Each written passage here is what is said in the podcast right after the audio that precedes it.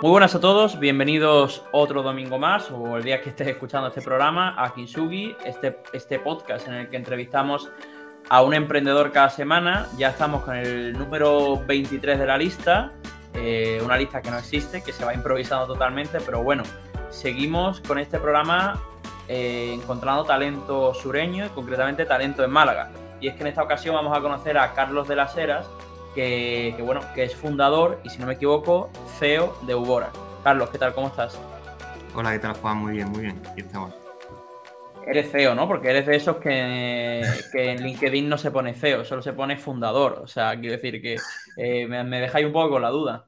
Sí, la verdad es que, a ver, eh, la empresa la fundé yo, o sea que por entonces la fundé yo y como que no hay, por así decirlo, alguien como por arriba pero sí que es verdad que, no sé, la palabra como CEO igual yo creo que se queda un, poco grande y una vez, hace tiempo, un compañero de, esto de energía me comentó, me ha venido una empresa que, me ha venido él solo y en su tarjeta ponía CEO y era como CEO de él mismo, ¿no? Como que no había tampoco mucha más gente. Entonces, como que yo también estoy, igual que todo en la empresa, pues empezamos como en cualquier carrera profesional, empezamos como pues empiezas de becario y vas como subiendo, pues un mm. poco como yo estoy del estilo. O sea, en, la firma del correo tengo puesto manager, en el LinkedIn fundador, y bueno, ya según vayamos creciendo y la empresa vaya avanzando y me lo vaya ganando yo también, pues ya iremos, subiendo. También eh, yo, te tengo que contar una. Sí, perdona, dile, dime. Nada, nada, un poco como vía de escape, igual con empresas muy grandes, al tener manager, pues puedo como tener un poco de, de vía escape. Dijo, bueno, para aplazar las decisiones, pues ya le voy a preguntar a mis superiores a ver cómo, cómo podemos seguir. Pues te quería contar una anécdota, así para empezar el programa, y es que una vez encontré por LinkedIn, que de hecho se lo pasé a algunos amigos, a un chico, que no me acuerdo ni quién es ni de qué empresa es, la verdad, y si lo supiese tampoco lo diría porque no es plan, ¿no? Pero que tenía puesto en el cargo de LinkedIn cofundador, CEO y becario. Y digo. Creo que sé de quién hablas, de hecho. Digo, ¿cómo puedes ser becario de tu propia empresa, no? O sea, quiero decir, de la, de la, me parece fascinante, pero bueno, eh, hay de todo por LinkedIn y la verdad que sí, que, las siglas, el, las siglas es un, es un poco por poner, ¿no? Porque al mm. final eres CEO, pero acabas haciendo de todo. Acabas haciendo mm. financiero, acabas haciendo un poquito de marketing, te acabas metiendo en todo. Igual que el CMO, al final se convierte en tu mano derecha y acabas haciendo un poquito de, de director de operaciones en muchas ocasiones. Pero bueno, Carlos, para empezar, como todos los programas, ¿quién es Carlos? O sea, la pregunta es un poco de dónde sales, quién es, a ver si te puedes presentar un poquito para, la audiencia. Bueno, pues yo soy, bueno, soy Carlos de las Heras, soy malagueño, he vivido en Málaga prácticamente toda mi vida, estudié aquí en Málaga y estuve, hice un, un, doble grado con una universidad alemana en Furtwangen, en el sur de Alemania, en Baden-Baden. Estuve allí ese año y después me fui a vivir a Dinamarca estuve allí viviendo un par de años, entonces fue allí un poco donde, bueno, donde tuve como el primer contacto un poco tanto con, la sostenibilidad, con el cambio climático y tal. A mí era una cosa que siempre me ha gustado como mucho emprender. De hecho, en, cuando empecé la carrera ya monté una, una marquilla de ropa con un, con un colega, Harriet, que nos fue como una experiencia súper, súper, súper guay. Y, y nada, y allí empecé a, yo he estudiado dirección de empresas y en Dinamarca estudié internacional, en, en, Alemania estudié International Business, que es el otro grado, y ya me fui a Dinamarca a estudiar el máster que se llama Security and Risk Management, con una cosa aquí muy rara, que es básicamente ayudar a empresas y organizaciones públicas a, a no cometer errores, básicamente a hacer como planes estratégicos, ver cuáles pueden ser los problemas que le pueden surgir durante el camino e intentar minimizarlo a tope. Entonces allí pues yo me especialicé en cambio climático y fue cuando cuando empecé como a ver un poco como la urgencia que tenemos y el, y el miedo, porque tú al final cuando estudias cambio climático es realmente cuando tú empiezas como a, a, a ver como que está muy cerca, ¿no? Entonces ahí empecé a, empecé a trabajar en UNITAR, que es una asociación de la, de la ONU que se dedica a hacer como a entrenar líderes, básicamente. Entonces nosotros escribíamos reports y ayudamos a alcaldes, a presidentes del gobierno y tal, a preparar sus países o ciudades ante el cambio climático.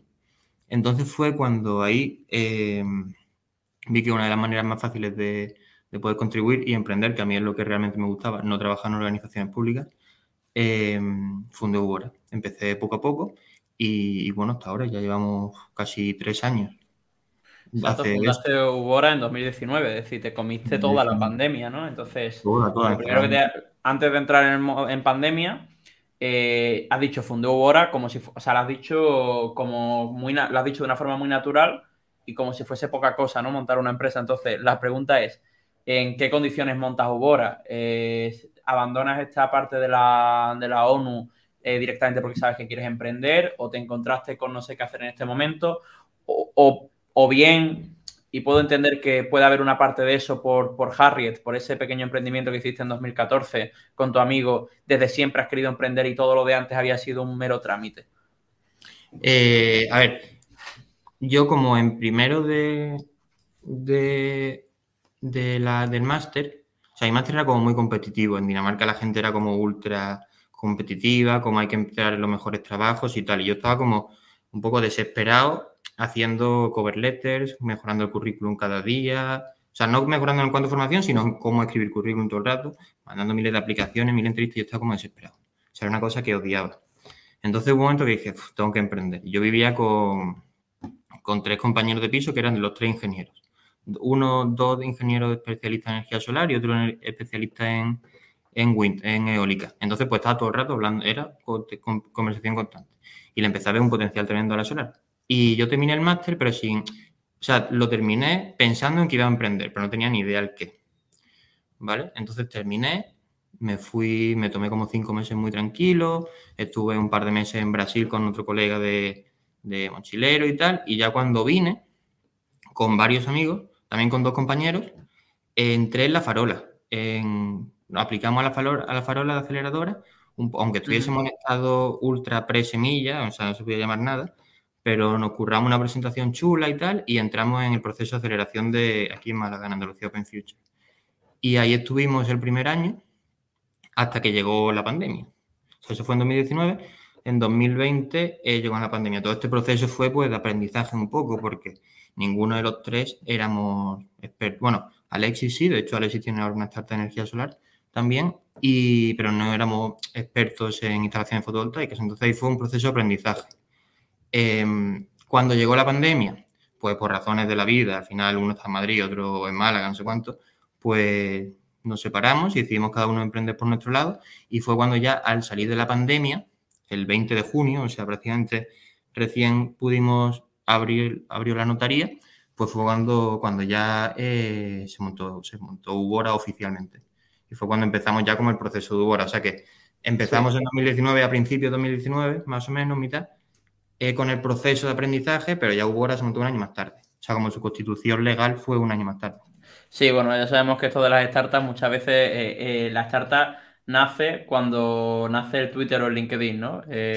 cuando, cuando registras el dominio. Lo del notario es un trámite que hay que hacer porque no nos queda otra, pero Claro, no sé. La fecha de nacimiento es cuando montas, cuando ya coges el arroba en Twitter, como quien dice. Sí, sí, sí. Fue, fue un proceso muy lento, también de como de, de aprendizaje. Yo soy un poco de que me tiro a la piscina siempre y todo pues como para adelante, venga, sí, sí, hacemos todo, venga, venga. Pero también como esto, pues fue un proceso muy largo de que no es complicado. sí, ¿Y, tu, ¿y tu familia qué tal se toma que emprendas? Porque, joder, o sea, quiero decir, eh, voy a ir a lo, a lo más básico, ¿eh? pero entras en, en, LinkedIn de Carlos de las Heras y ves, eh, pues ves ahí el logo de la Embajada Española, de la ONU, y ahora, pues tus padres, ¿cómo se toman que tú tengas esa vena emprendedora? ¿Te han apoyado siempre o te han animado a que tires hacia un camino más tradicional? ¿Qué tal? ¿Qué tal la familia con, esta faceta tuya? Una pregunta curiosa, la verdad.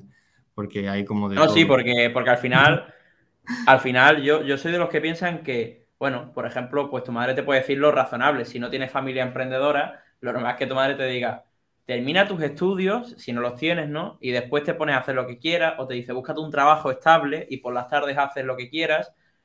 Y, pero porque al final tú cuando emprendes, de alguna forma estás forzando a tu familia a emprender. Porque empiezan a escuchar tus dramas, que son muy diferentes al del resto de la gente, empiezan a tener que apoyarte en los problemas y si no te va bien, incluso tienen que volver a abrirte la puerta de casa, que una madre lo va a hacer siempre, pero ahora te tienes que comer el, te lo dije, ¿no? Si, si eso sucede.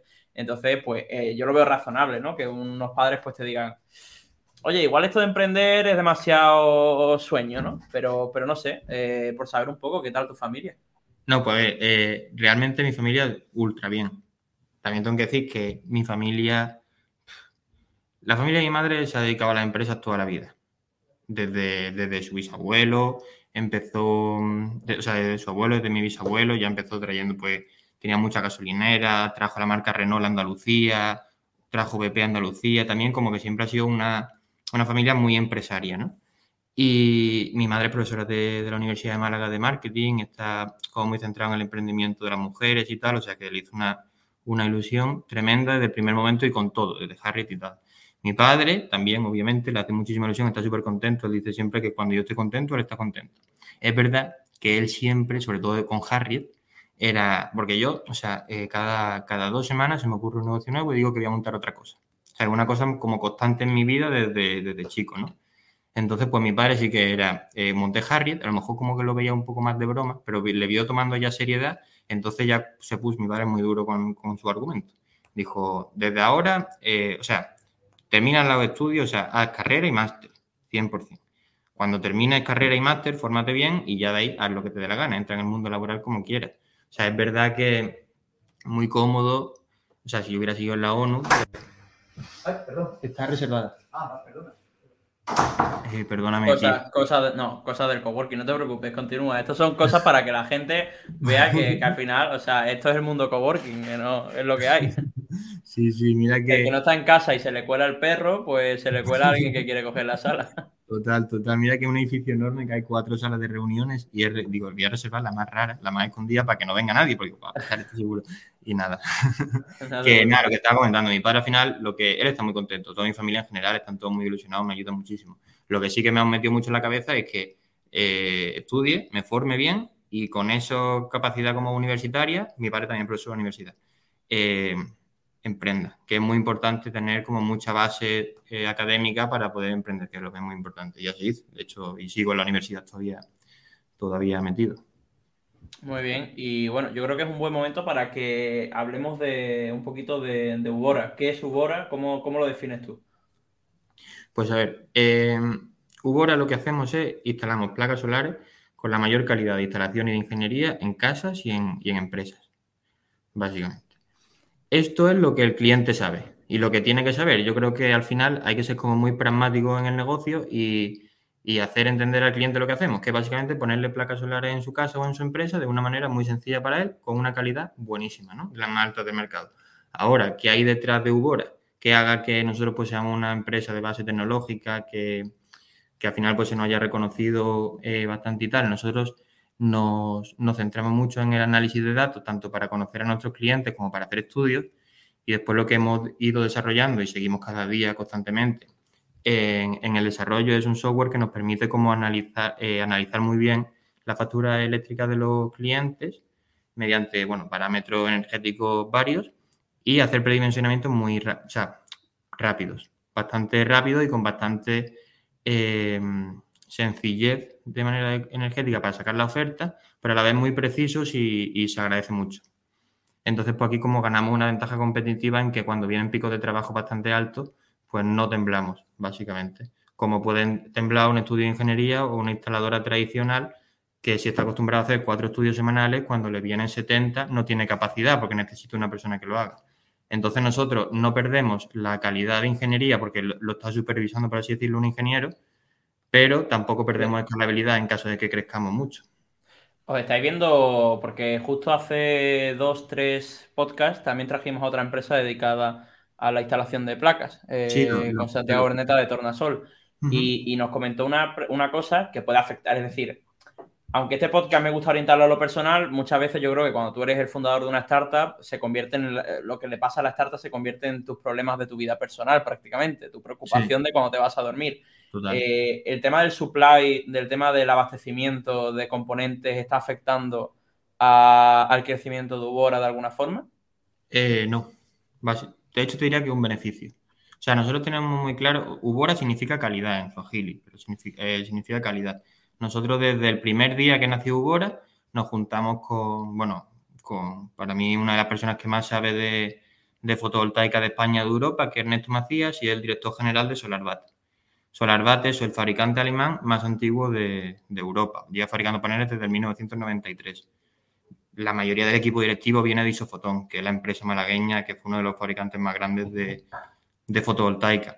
Eh, nosotros somos premium partner de ellos en Andalucía, es decir, como que nosotros hacemos sus labores de distribución e instalación en esta región. Entonces, eh, lo que hemos hecho es tener como un partner estratégico que fabrica todo en Europa, eh, que, nos, que, nos, permite no tener problemas de, de, abastecimiento. O sea, era uno de los problemas que, que, teníamos claro que podía suceder, pero al final todos estos problemas de supply vienen de China. ¿Qué pasa? Nosotros todos nuestros productos son fabricados en Europa. Entonces, mm. pues es verdad que antes éramos más caros que la, gente, no más caros, sino que vendíamos cosas mejores. Ahora, como han subido todos los costes de supply, pues a nosotros no nos han afectado tanto, no hemos puesto en precio eh, en cuanto a paneles y, ahora hemos tenido, o sea, como que fue una buena decisión estratégica y, vamos con la calidad y vamos con ellos siempre de la mano. Muy orgulloso de ser eh, premium partner de, de SolarBat. Qué guay. Tú y yo hemos coincidido en los premios INFE, los premios Junior, que de hecho yo por ahí tengo todavía la plaquita que nos dieron, que de hecho se ve, bueno, la gente no ve la cámara, pero que se ve aquí en cámara a la esquinita. Eh, y, claro, pues tu empresa, como bien he dicho al principio, pues nace, tiene raíz malagueña, ¿no? Un poco como, como la gran mayoría de las que he traído aquí, que, porque soy el círculo que tengo más cerca. Eh, y ha dado pues esa casualidad, ¿no? Entonces te quería preguntar, ¿Qué tal es emprender en Málaga? A ti te lo pregunto como malagueño, es decir, mm, ¿notas que la ciudad te corresponde? ¿Notas que, notas que te lo hace, te lo pone fácil? O quizás no es el. O sea, ¿cómo evalúas el entorno en el que estás emprendiendo y en el que están haciendo Ubora? Eh, vale, pues voy a responder honesta y críticamente también. Porque me parece una cosa eh, buena.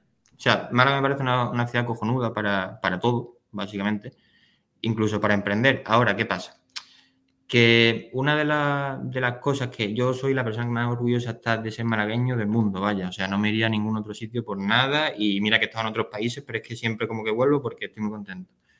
Pero, pero creo que en Málaga igual se hacen como demasiadas cosas de cara a la galería, por así decirlo. O sea que nosotros somos premio Pinot de la UMA también y estamos ahí y es espectacular el trabajo que hacen para ayudar a las empresas pero mm, hay muchas otras secciones como de aprendizaje que, en otras ciudades pues están mucho más desarrolladas en el aspecto ya de no solo, o sea, en, Málaga yo creo que hay un gap que no se cumple, que es tú, o sea, tú también eres emprendedor y, no sé si lo compartes conmigo, pero te dan como muchas facilidades a, eh, la, a la fase pre-semilla, a la primera fase. Sí. ¿A qué guay es tu empresa? Perfecto, te ponemos en todos lados, qué guay es tu idea, qué guay es tu idea. Exactamente, y se premia mucho, se premia mucho lo chula que sea tu idea. Más que, y después veo como una fase que, para mí es la más crítica, que es cuando las empresas tienen uno o dos años, del 1, 2 al 5, que es cuando vas a ser o un empresote, o una empresa normal, o una empresa que se muera, que ahí estás totalmente solo. Hay ayudas, se ven por ahí. Yo, creo, yo creo que al final, a ver, yo Málaga personalmente lo veo como que hay cuatro o cinco grandes empresas, Bishocker, Free, Pick Up to Down, etcétera, y mm. después toda la nueva hornada es como muy joven, hay como una distancia mm. muy grande, ¿no? Es que como hay, una, mm. hay un eslabón, hay varios eslabones perdidos. Entonces, esas ideas que molan mucho y de las que se presume, eh, se están enfrentando a puñetazos, digamos, con, con, todo ese gap de terrenos que no hay cubierto, porque tenemos una incubadora, eh, la farola yo no he estado, pero sí que creo, desde el punto de vista objetivo y externo, sin haberlo vivido, que quizás es demasiado early stage y no tenemos ningún actor en Andalucía que te cubra, o al menos cerca de Málaga, que te cubra esa parte de comercialización, del go-to-market, de, que al final es la parte importante, porque tu idea no deja de ser un PowerPoint, lo importante es cuántos clientes tengas. Claro, yo creo que hay un poquito eso. O sea, yo estoy en la farola y la farola es espectacular. O sea, eh, el 85% del éxito, de que, del éxito de haber fundado Ubora es gracias a la farola. O sea, está haciendo un trabajo impresionante. Pero, pero creo que después de eso, eh, no sé, me, hubiera gustado tener un poco más de ayuda, sobre todo pública, ¿sabes? Porque o pública, o a lo mejor de la Cámara de Comercio, o de, actores que hay en Málaga que te pueden es ayudar a conseguir pues mucha financiación de muchos sitios diferentes, de Europa, de ayuda, de no sé qué, em, o de penetrar en mercados de, de, alguna manera que te lo que te podrían hacer como la vida bastante más fácil y como que ya en este tipo, en empresas que llevan como Ubora dos años, tres años, que facturan, que tienen un equipo entre 10, 20 personas, eh, si le da un pequeño empujón, es mucho más fácil que, que, que, vaya bien. Pues Carlos, me gustaría hacerte, pues tengo en el podcast eh, dos preguntas, como si ya has escuchado alguno, con las que ya te sabes, eh, que es hablando sobre tus momentos emprendiendo. Entonces me gustaría que me comentase un momento jodido emprendiendo, un mal momento, un momento en el que estuvieses ahí jodido de verdad por culpa del emprendimiento, ya sea a nivel personal o profesional, es decir, puede ser algo de tu vida personal que haya afectado a la, a la parte profesional. Eh, pues es verdad que lo escuché, no me he preparado nada y mm, yo soy una persona bastante optimista y intento tomar las cosas bien. No te sabría decir un momento duro. También sí que, por ejemplo, eh, como te comenté, nosotros, yo empecé ahora con, tres, con dos amigos que eran de mis mejores colegas y, y al final pues, nos tuvimos que separar por razones o por otras. Eso pues fue un, un varapalo, porque obviamente en cuanto a ilusión te gusta más montar una cosa con, con, con tus amigos y el momento ese de, de, separarse, justo también con el confinamiento y tal, fueron unos meses como un poco rollo, ¿sabes? En plan de confinamiento, más, más, más separarte, empezar tú solo y eso fue, eso fue a lo mejor duro, pero bueno, al final te tomas las cosas con filosofía y dices, bueno, pues si no ha salido esto, yo sigo con mi idea clara y voy para adelante. O sea, no, me, no, fue como un momento duro, duro en cuanto a que inicié a tambalear, ni pensé nunca en buscar trabajo, ni nada de eso. Pero, pero sí que fue un poco más rollo. Después, así duro en cuanto al día a día del trabajo, un momento duro todo el rato. Pero bueno, con saber más o menos ser un poco flexible y, y poder ir adaptándote a las cosillas, pues, pues Sí, a ver, el momento en el que empiezas una empresa con amigos, que siempre mola mucho, pero bueno, después nunca sabes qué hubiese mm. pasado. Entonces, el separarte de ellos y continuar lo que demuestra resiliencia. O sea que eso es. Eh, yo sí que lo calificaría como un momento duro, porque duro no quiere decir que, eh, que tengas que estar en tu cama llorando, sino que quiere decir es un momento de, de que parte, gran parte del sentido que a lo mejor tenía para ti este proyecto se pierde, ¿no? Que una gran parte es, la ilusión de, hacerlo con, eh, con gente que, con la que quieres compartir momentos, ¿no? En este caso con tus amigos.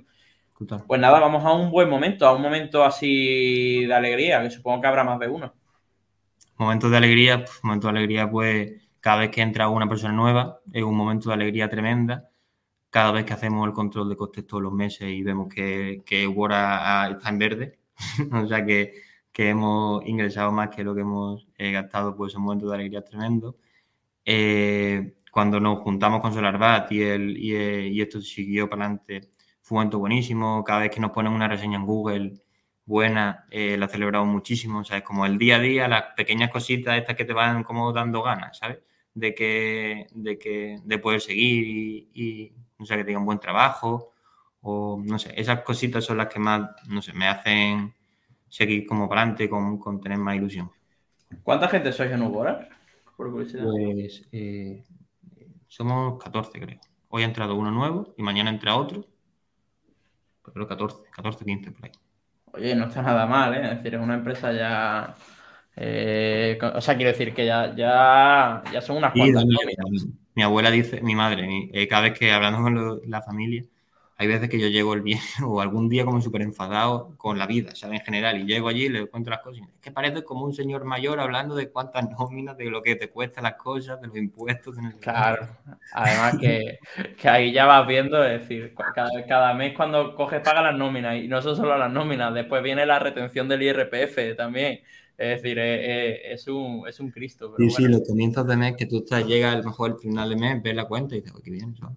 Llega al principio de mes y hace la cuenta, boom, y se nota, se nota, te hace como decir, o sea, al final es como muy persistente, trabajando mucho día a día, con muchas cositas, pum, pum, pum, pum, pues lo llevas para adelante, pero, pero sí que es verdad que, que asusta, ¿sabes? Que ya hay veces que dices, pues, que, que, esto ya tiene, que ya no es una idea, ¿sabes? Que ya son, que ya hay que, que son gente que hay que claro, vivir del, trabajo, pero que también es lo que más me da como de satisfacción, ¿sabes? Realmente. No, sí, a mí es una de las cosas que más, que más me gustan, es decir, el hecho de, decir que en un país que está como está y que la gente está, que está la cosa como está, pues que tú estés pagando nómina, es decir, es súper gratificante, pero, pero bueno, también es fruto, es fruto del trabajo bien hecho y en ese sentido, pues, pues nada, te felicito por, por todo lo que has conseguido con, con Ubora, Carlos, y nada, esta semana, bueno, es que a ver, esto sale el próximo, el domingo, así que ya habrá pasado esto que estoy diciendo, pero que esta semana nos vemos por el Foro Transfiere, por el evento este que hay aquí en Málaga. Y, nada, y, eso, y que muchísimo ánimo con lo que está por, por venir y que muchísimas gracias por venir a contar tus experiencias al programa. Nada, muchísimas gracias a ti, Juan, y enhorabuena por el, por el podcast. La verdad que lo veo súper chulo, súper entretenido y como una cosa que hace falta también, que se conozca la gente que, bueno, que ve un poco de ayuda en, comunicar y en, y en hacer ver lo que hace cada uno en nuestro trabajo, siempre la verdad es que te agradece bastante. Así que nada, muchísimas, gracias. Venga, hasta luego, Carlos. Hasta luego, Juan.